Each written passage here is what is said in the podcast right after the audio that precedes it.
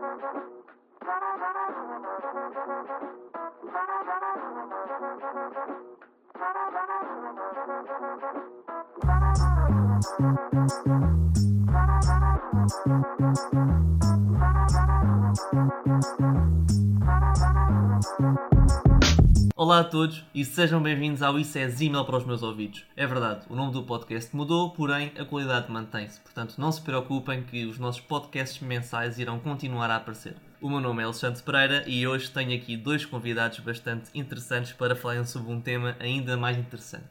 Hoje iremos falar sobre eutanásia, portanto, como sabem, nós utilizamos sempre aquilo que foi o tema mensal utilizado para a rúbrica Temas Mensais no nosso Socialis Online e este mês a votação, este mês, ou seja, o mês passado a votação, levou-nos até à eutanásia. Acho que é uma coisa que tem de ser debatida e tem de ser falada. É um assunto que, para além de ser um assunto bastante atual, é um assunto que merece alguma atenção. Estamos a falar de, como iremos ver um pouco mais à frente neste debate, algo que pode ser visto como uma medida a, a ser adotada para, para o futuro próximo. Mas antes de chegarmos realmente a essa, a essa parte, iremos então agora pedir uma breve apresentação por parte dos nossos convidados. Se calhar começo por ti, Rafael. Diz-me um, quem és, fala-me um pouco sobre ti, o que é que tens estado a fazer e principalmente se tens algum projeto para o futuro, algo assim que se assemelhe. Bom dia, antes de mais, uh, agradecer também pelo convite e pela possibilidade de participação neste podcast. Uh, realmente é muito importante falarmos sobre este tipo de assunto. Acho que tanto o NESPAN e a RAMC têm tido uh, participação este ano em assuntos mais delicados, consciencializar uh, os estudantes para, para, para, esses assuntos. E a eutanásia é um deles. portanto, foi uma ideia incrível também poder debater sobre este assunto. agora, falando mais um pouco sobre mim, eu sou o Rafael Pestana, tenho 23 anos. Um, sou aluno de História Moderna e Contemporânea do terceiro ano e sou presidente de, de, do Núcleo de Estudantes de História Moderna e Contemporânea. Projetos para o futuro. Uh, pretendo realmente ingressar no mercado de trabalho. Uh, espero que consiga. Sei que não é fácil, uh, principalmente na minha área. Sei que talvez na vossa também não seja.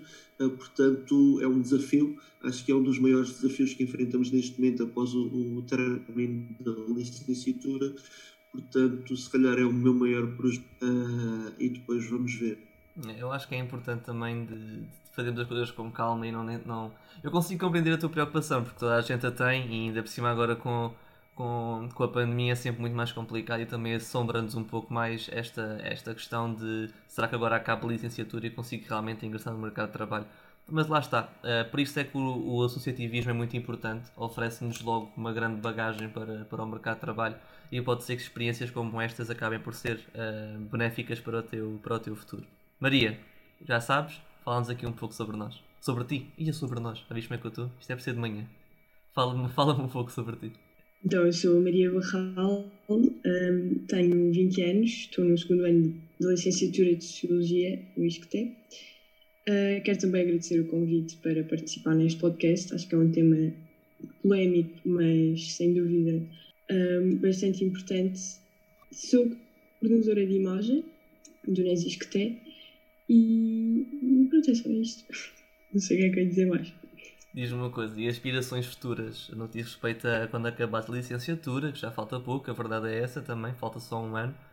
Uh, mas aspirações futuras, tens algum projeto? Não te falo nisso, ok, ok, ok. Então, depois num outro episódio. Ok, ok. Depois num outro episódio tenhas isso melhor definido, nós voltamos a falar sobre isso. Bem, mas agora um, já conhecemos aqui um pouco melhor os nossos convidados. Iremos então entrar uh, na nossa conversa sobre a eutanásia, sabendo que o tema de conversa de hoje, para além da eutanásia, também tem um subtema que é a liberdade e dignidade de escolha. E no que diz respeito a isso, uh, o primeiro tema aqui a ser, a ser abordado é o quão importante é, em termos de liberdade, a despenalização da eutanásia. Não sei se a Maria quer começar. Uh... Podes começar tu. Ok, então, obrigado. Um, eu acho que é mesmo uma, uma, uma, questão que vai direto ao ponto. Eu acho que posso puxar outros temas aqui uh, com que nos podemos identificar como o aborto, uh, por exemplo, o aborto é uma escolha pessoal, não tem de ser uma escolha nacional, como referendo algo do género, e, e ultimamente tem estado muito na, tem, tem, sido muito vulgar nós vermos políticos a falar de referendos, faremos um referendo, uh, já que querem despenalização, faça-se um referendo. Isto é uma característica também muito do discurso populista que vemos cada vez mais enraizado na extrema-direita. Uh, um discurso de que a população é que sabe, a população é que manda, a população é que decide, e então têm de ser feitos referendos. Agora, será realmente a população que deve decidir se uma pessoa individual deve ou não ser livre de escolher? Acho que aí uh, não se adequa. Porquê? Porque cada pessoa é dona de si e, e somente essa pessoa deve tomar uma decisão e fazer uma escolha. Não é por uma sociedade ou, uh, neste caso, uma população a população portuguesa uh, achar que, uh, e ainda por cima a população portuguesa é uma população bastante envelhecida, bastante conservadora ainda, e possivelmente, muito possivelmente, isso iria influenciar num referendo. Mas a questão não é essa. Mesmo que a população portuguesa, a maioria da população portuguesa, seja contra a eutanásia, contra a despenalização da eutanásia, o indivíduo tem de ser livre uh, para escolher. A saúde é desse indivíduo, a vida é desse indivíduo, a escolha é desse indivíduo e a liberdade de um termina onde começa a liberdade do outro. E nós não somos livres de escolher aquilo que o outro é livre de fazer. Portanto, acho que é mesmo muito importante em termos de liberdade, como foi o aborto, outros casos da, da adoção uh, por parte de, de LGBTQ. Uh, ah, portanto, acho mesmo super importante nós dão e uma mente mais aberta, olhar mais para estas questões e darmos mais liberdade às pessoas para que elas decidam uh, por elas. Eu concordo e, e também vamos ver outra coisa. Nós nascemos com a morte, portanto, até que ponto é que tem que privar isso às pessoas um, não sendo legal no país. E também não quer dizer que quando se legaliza uma coisa, aquela, neste caso a eutanásia, se vá realizar com muito mais frequência, não? E aliás já foram, já foram feitos estudos um, onde se vê que as pessoas não se sentem empurradas para a eutanásia, digamos assim. Portanto, acho que tem tudo a ver com, com esta questão da liberdade um, devemos ter esse direito. É? Temos o direito à vida, porque não o direito à morte. Sim, eu também acabo por ir na mesma linha de pensamento que vocês, que eu acho que o problema da eutanásia e o principal problema da eutanásia é a falta de informação sobre a mesma.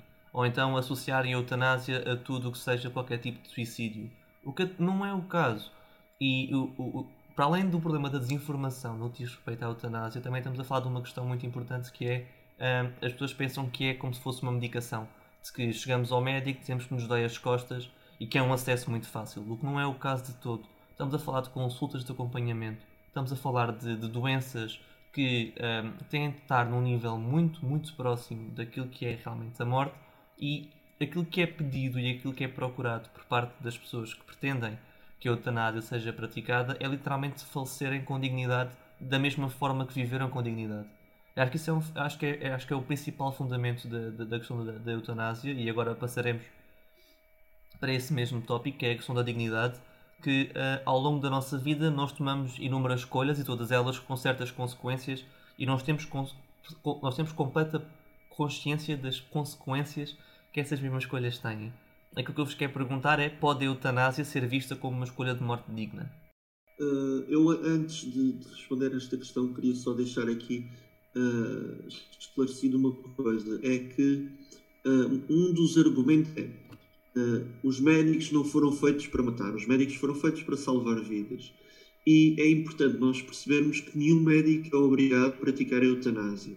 Uh, se há liberdade de escolher uma morte digna, também há liberdade por parte do médico acompanhar essa morte digna ou não. Nem todos os médicos têm que praticar eutanásia. E acho que isto está muito enraizado na opinião dos portugueses. Não conheço as outras culturas para, para debater sobre isso. E acho que os portugueses chegam e dizem: Ah, os médicos salvam vidas, não matam pessoas. Não, os médicos salvam vidas, mas se os médicos salvam vidas que têm sido dignas, também podem continuar a dar dignidade a essa pessoa. E agora vai de encontro com a tua pergunta: a morte uh, uh, uh, medicamente assistida, a despenalização da eutanásia, uh, tudo isso vai ser uma escolha digna para a vida do paciente e vidas que, se calhar, se tiverem continuidade, para essas pessoas já não são tão dignas, porque as pessoas já estão num nível de sofrimento tão elevado que as pessoas já não, não estão a viver estão a sobreviver.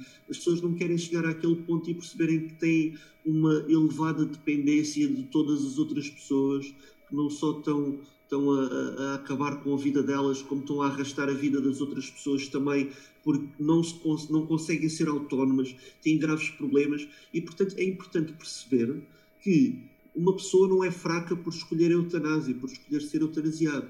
Uma pessoa não é menos do que outros por escolher uh, a morte uh, medicamente assistida. Morte, uh, esta é uma escolha de morte digna, que, como a Maria disse, vai também compensar toda a vida digna que esta pessoa viveu ao longo dos anos. Portanto, sim, eu acho que a eutanásia não pode, mas sim é. A pergunta é diferente. A eutanásia deveria mesmo ser vista como, como uma escolha uh, de morte digna. Portanto, eu acho que o problema está mesmo em não ser vista. O problema está mesmo nas pessoas que não a veem. Exato. É, nós, uh, a pessoa ser vista por um psicólogo, por inúmeras pessoas, portanto, até que ponto é que temos que a privação disso vai tirar a dignidade à morte daquela pessoa? eu, eu, concordo, concordo com tudo aquilo que disseste e, e acho mesmo importante que, que a informação chegue às pessoas também para, para haver uma maior eh, aceitação. Sim, eu acredito que o, o, o principal passo a ser tomado para que esta, esta concepção da não dignidade por parte da, da, da morte via eutanásia tem de ser vista e tem de ser reconstruída agora ao longo que, de, de, das próximas sociedades que acabarão por não digo, não é propriamente das sociedades, mas mais por parte de nós. Eu acho que vai muito de acordo porque da forma pela qual nós acabaremos por trocar esta concepção por parte das outras pessoas é mesmo por trazermos estes assuntos uh, para cima da mesa e trazemos essas questões para cima da mesa e para que sejam faladas. E acho que a principal forma de, de eutanásia começar a perder esta visão de estigmatizada e de ser uma coisa má e ai meu Deus, vamos matar os velhinhos, como dizia a outra rapariga com o, com o quadro Acho que a principal forma disso acontecer realmente passa por uh, consciencializar a nossa população, principalmente, como foi referido, acho que foi pelo Rafael, a, a, a, população mais envelhecida, porque estamos a falar de um assunto que, e lá está, foi um bocado difícil construir este guião, porque somos a ver tanto a liberdade como a, a, a dignidade no que respeito a esta escolha acabam por estar de mãos dadas, mas daí também ter tentado fazer esta divisão. Mas lá está, voltando agora aqui um pouco como estava a querer dizer que a liberdade e a dignidade têm de estar sempre mãos dadas porque é, é uma escolha pessoal. E, e, o que me, e o que me faz mais confusão, e é, acho que é, é, por aí que nós temos de desmistificar um pouco, pouco a pouco este, esta questão da eutanásia, é que as pessoas têm que começar a compreender que o individualismo é uma coisa que acaba por ser bastante importante no nosso tipo de sociedade. E as decisões, apesar de terem de ser por vezes tomadas em, em prol dos outros ou em consciência dos outros, porque não também pensar na consciência do próprio? Porque não deixar as pessoas tomarem este tipo de decisões e não terem de um, haver tanta preocupação por parte da, da, da, da, perspectiva ou até mesmo da preocupação do outro. Um, e acredito mesmo que vai mesmo de acordo com isto que eu tenho a dizer até agora, que é vai muito de acordo aquilo que nós agora fazemos, da forma como colocamos este assunto novamente na opinião pública e através disso, através da discussão e da conversa sobre este mesmo assunto, acredito que aí sim esta visão uh, um pouco retrógrada e antiguada da, da, da, eutanásia acabará por ser desconstruída e acabará por nascer um novo lugar para a eutanásia, não só em Portugal, mas também para, para todo o mundo. Não sei se tem mais algum remarco a deixar antes que passemos ao, ao nosso último tópico. Uh, eu só queria dizer aqui uma coisa para, para reforçar o que tu disseste, um, porque eu acho que tens toda a razão uh, e a consciencialização é realmente muito importante e é o que nós tentamos fazer no, no NRAMC e é o que eu tenho visto o NES deve fazer. Uh, agora, eu acho que uh, também é importante a mudança e o rejuvenescimento das estruturas governamentais do país, porque Uh, nós vemos que a despenalização da eutanásia finalmente passou na Assembleia da República, mas depois foi chumbada pelo Tribunal Constitucional. Portanto, logo aqui percebemos que realmente há uma evolução, mas as estruturas continuam tão. Caso continuam ainda tão fechadas, digamos assim, em termos de, de perspectivas uh, de liberdade e dignidade e no termo de, uh, que acabam por ser um pouco conservadores ainda e, e, nós precisamos, aliás, nós temos juízes ainda, como não vou dizer nomes, mas temos juízes que vão buscar uh, constituições com 100 anos, temos, portanto, nós temos, acho que nós temos ainda uma justiça e, e, depois o Tribunal Constitucional, acho que ainda há uma grande evolução nas, nas estruturas políticas para que uh, estas medidas, como a despenalização da eutanásia, consigam vigorar em Portugal e, e consigam manter-se por muitos anos. Uh, e depois, quanto à consciencialização, é bom nós fazermos isto, é importantíssimo fazermos isto. Agora, uh, por incrível que pareça, nós fazemos isto e depois vem outro qualquer dizer que afinal não é assim. Vem o discurso uh, da extrema-direita a dizer não, isto não é assim. E eu acho que as pessoas acabam cada vez mais por acreditar mais nos discursos populistas do que em pessoas que realmente trabalham sobre o assunto, sabem, sabem sobre o assunto, estudam o assunto. Certamente vocês estudam o assunto, vocês estudam a morte com Durkheim, vocês uh, estudam mais isto do, do que eu até portanto, e não aquelas pessoas que não entendem nada do assunto, que são políticos e que acham que a ideologia deles é que tem de vir de estar. Portanto, acho que também devíamos sensibilizar as pessoas para os perigos e para aquilo que é errado no discurso político e nas estruturas. Sim, concordo, concordo plenamente contigo, porque uma coisa que é muito importante e foi também algo que nós referenciámos logo desde o início desta conversa, que é a informação tem de vir de uma fonte fidedigna e nada mais é fidedigno que a própria ciência.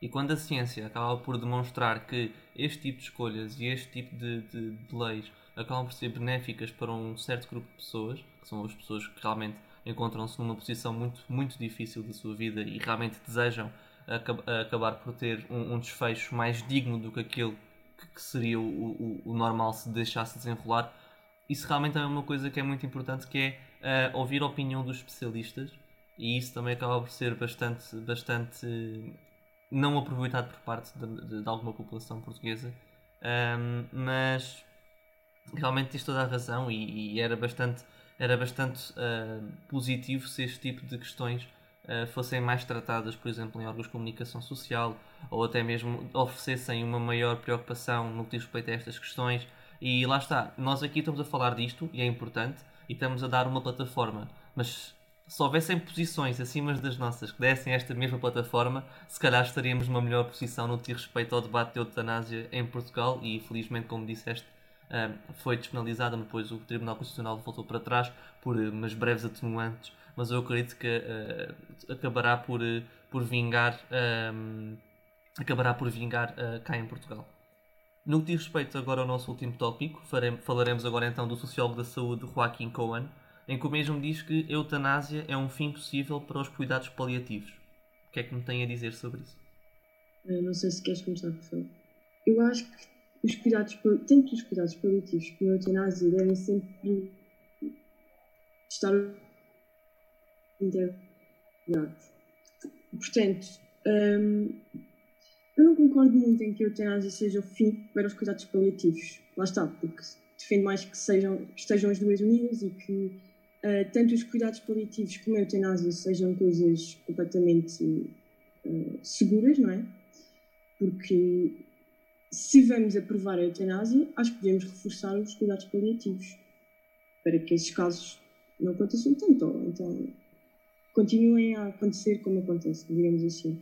No nosso país, talvez seja um fim para os cuidados paliativos, mas não num todo. Penso que, que existirá sempre os cuidados paliativos e volto a repetir, acho que é muito importante existirem, como é lógico, uh, e até uh, existir um acompanhamento com a família, tanto no tanto a família sim, da família da, da pessoa que não escolhe a eutanásia ou que está nos cuidados paliativos, Um, e acho que sim. Acho que não tem propriamente de, uh, de, de, ser uma coisa que, que nos leva a deixar os cuidados paliativos, digamos assim. Não tem de ser um fim para os cuidados paliativos, a questão da eutanásia. Eu não sei se nós podemos entender esta pergunta como a eutanásia ser uma alternativa aos cuidados paliativos. Uhum. Uh, porque é assim, eu acho que concordo totalmente com a Maria. Uh, queria só depois também acrescentar algumas coisas, porque eu não concordo com a frase do, do Joaquim Cohen. Porquê? Porque os cuidados paliativos devem continuar a ter dados a ser prestados aos utentes.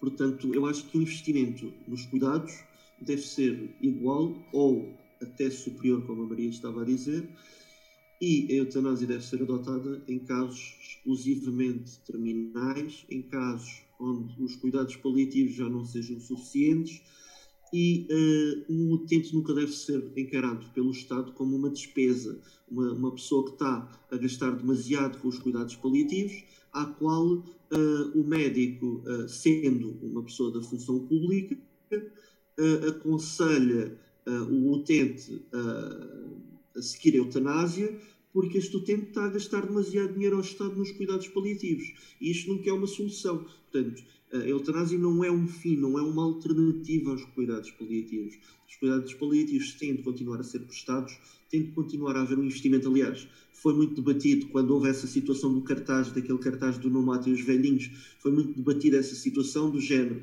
Uh, tudo bem, nós aprovamos a eutanásia, mas os cuidados paliativos têm de ter ainda um maior investimento para nós até conseguirmos mostrar à população portuguesa que realmente não estamos a desistir das pessoas. E, e pelo projeto que eu vi, uh, que foi aprovado na Assembleia, eu acho que é mesmo isso que está aqui em questão, tudo o que nós temos estado a dizer aqui agora, e, e esta situação de não deixar de haver um investimento nos cuidados paliativos, uh, mas nós sabemos que há pessoas em estado vegetal, e isso depois é tudo outra, outra, tudo outro processo, que essas pessoas não têm possibilidade de decidir por si próprias, obviamente, uh, mas há pessoas que, uh, que perderam um, to, alguns sentidos, que não conseguem, uh, não conseguem ter autonomia, se calhar são dependentes a 99% ou a 90%. Há pessoas que não sei qual a quantidade de pessoas em Portugal que, que, que, passa por isto, mas há pessoas que têm cancros terminais já espalhados pelo corpo todo e que o médico lhes dá duas, três, dois meses de vida. E, e estes cancros uh, estatisticamente não são, não são curáveis, nem sei se há 1% de pessoas que têm cancros espalhados pelo corpo sobrevivem, porque é muito tempo para o processo de eutanásia, deve demorar bastante tempo. Mas uma pessoa que tem dois meses de vida, se conseguisse uh, pelo menos ter dignidade ao morrer uh, num desses meses, para não, não ter de sofrer já os dois meses, acabaria por ser muito importante para essa pessoa porque nós não temos, nós estamos aqui a falar, obviamente, mas é difícil falar, é tão difícil falar de eutanásia como é difícil falar de racismo, porque nós somos privilegiados, porque até este momento, além de nós sermos brancos, até este momento nós nunca tivemos de passar por isto, espero que nunca ninguém dos vossos familiares tenha passado por isto também, e portanto nós podemos falar. Agora, nós não sabemos o que é que é realmente sofrer na nossa pele e ter de lutar diariamente com a, a ver a nossa família sofrer, a ver-nos a cair a cada dia que passa, eu acho que isto sim é falta de dignidade. Ver-nos a cair de dia após dia e ver a nossa família também a ser arrastada para este problema que é uma morte lenta, porque nós estamos a morrer lentamente, diariamente, e isto sim é não ter dignidade. Isto sim é não ter uma vida digna, porque ninguém merece viver nestas não sei se também tens alguma opinião sobre isso, Maria, se queres reforçar Eu concordo, eu concordo com tudo o que disseste. Não, não acrescentava nada. Sim, e na questão do próprio, da própria citação do, do sociólogo, eu trouxe mesmo para tentar aqui mexer com as águas, porque também sou, sou da mesma opinião que vocês, porque não tem de ser o fim dos cuidados paliativos, até mesmo pelo contrário, como foi aqui referenciado, porque a eutanásia não é propriamente a solução nem a resposta para qualquer tipo de pessoa que se encontre num estado de, de saúde extrema. mas sim realmente uma outra opção. Uma opção onde a pessoa realmente se sinta confortável com a opção que está a tomar. E de todo, os cuidados paliativos têm de ser terminados, até mesmo porque lá, lá está. Aquilo, o mais importante aqui é garantir a confortabilidade do utente naquele seu momento de vida.